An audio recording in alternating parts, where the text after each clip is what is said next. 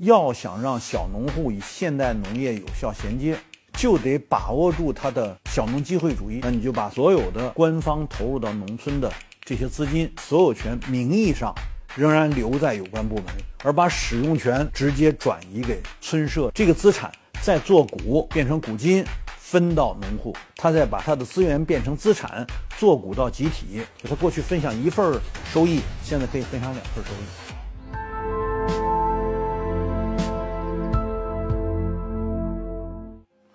大家好，我是温铁军。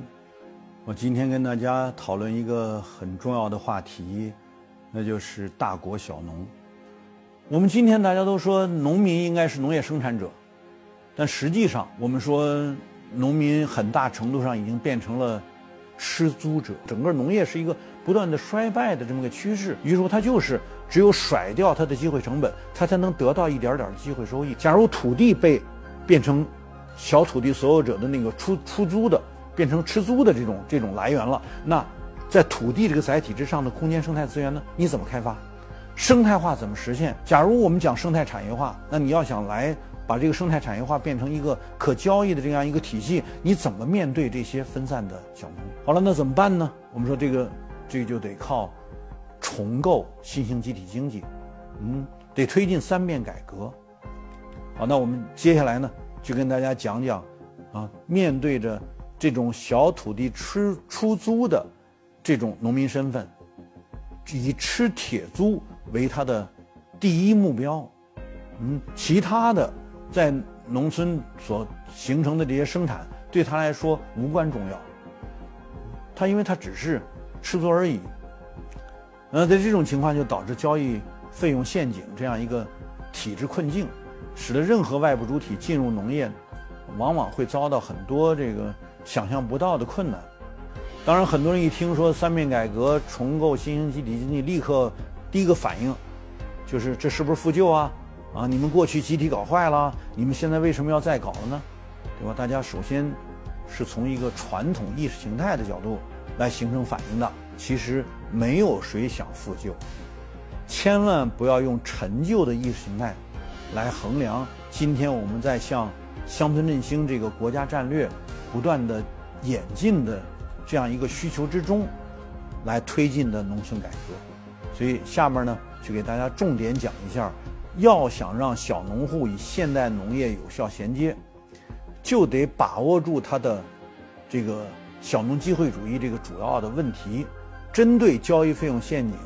这个主要困难，来推进三变改革。重构新兴集体经济，才可能克服掉小农机会主义所派生的这一系列的无法克服的问题。好了，那我们现下面呢，就给大家解释一下三面改革重构新兴集体经济。所谓三面改革，其实就是承认农民的小资产阶级属性，承认他作为使用权的所谓的那个权属关系，事实上已经高于村社的所有权。承认这个基本事实，在这种条件之下，得帮助他把他占有的土地资源以及土地为载体的生态空间资源，变成农民可以叫做分享长期财产性收益的股权，也就是说，租权变股权。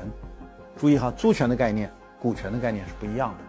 股权占有的收益是在一个经济过程完成之后，他才分享。这个净剩余要扣除掉全部成本，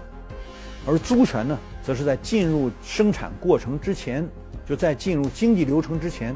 预先得到的一部分收益。因此，租权过去被认为是一种封建的生产关系，对吧？那当我们把绝大多数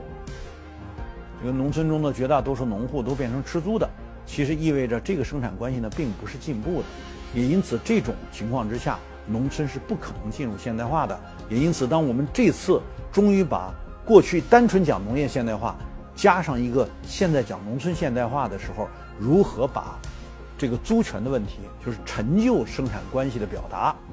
改变成可以多多少少的适应现代市场经济、现代生产关系的这种啊制度，也是表达了农民能够获得长期财产收益嘛？那。如何把这个东西衔接上？这就是我们现在必须要在三面改革中去完成的一个转变，就是财产关系的转变是根本性的转变。那怎么办？怎么变呢？当然就是资金先变成股金，那就是所有的官方投入到农村的这些资金，由国家的有关部门，我们说了，就是你的所有权不如使用权嘛，那你就把所有权名义上仍然留在有关部门，而把使用权直接转移给村社这个经济集体，村社集体经济得到了使用权。其实就相当于农户从村社得到了土地的使用权，使用权的现在的这个这个权利内涵，它的权益的内涵高于所有权。那承认这个关系呢？那就意味着好了，各个部门名义所有权是你的，但是你们投到农村的各项投资，这些资金的总量就都变成了村集体的集体经济的这些资产。于是说，资金变资产，资金变股金，就变成了农村集体经济所拥有的资产。这个资产再做股，变成股金，分到农户。这样呢，农户就把他的资源变资产，就把他分户占有的资源做成股权，他得到了集体给他的一部分股金，他再把他的资源变成资产，做股到集体。于是乎，农户的股权。就变成倍加的股权，他过去分享一份收益，现在可以分享两份收益，用这种方式呢，就等于把资源变成资产了。最后才是，当他们这样做了之后呢，农民啊，从原来的这个小土地出租的身份，就变成了股东，所以叫做村民变股东。这个三面改革如果同步推进的是所谓三位一体，就是资金互助合作，首先是在合作内部发育资金互助合作，那同时推动的是购销合作，再加上生产合作，于是乎三位一体成为它的主要业务内容。嗯，三面改革成为它形成村集体财产关系的这种啊改革方式，然后再同时推进的是三位一体，它的业务不是仅仅只从事农业生产，它可以从事购销，这是第三产业；从事金融也是第三产业，产生一二三产融合，增加它的收益的。这个收益值，也就是只从事生产是没有追加的增加值的，从事了三产，它就可以得到了增加值。于是乎呢，它就能巩固三面改革所形成的村集体。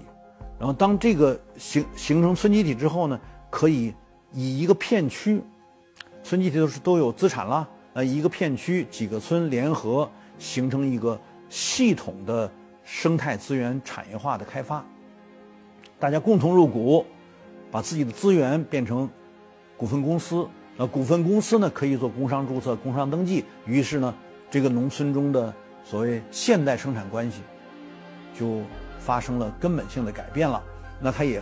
这个生产关系呢，也变成一个能够适应现代市场的生产关系了。于是乎，市场作为一个调节手段，它就能够有效的发挥作用了。我们把这叫做农村现代化的。质量效益型的市场经济发展，我们用这种方式呢，就能够把已经形成的小农经济的机会主义的演变，通过三面改革呢，转换成啊以股份制的这种公司化的集体经济为经济主体的啊这样的一种呃现代的生产关系，用这个现代生产关系来使得。农村的现代化，同时带动了农民身份转换成长期分享财产收益的股东的这种现代化。那这样呢，就意味着三农，嗯，除了农业的现代化、农村的现代化之外，农民的身份也发生了现代化的转换。这样呢，我们的以人民为中心的现代化，在农村就落实成了啊。以农民身份转换，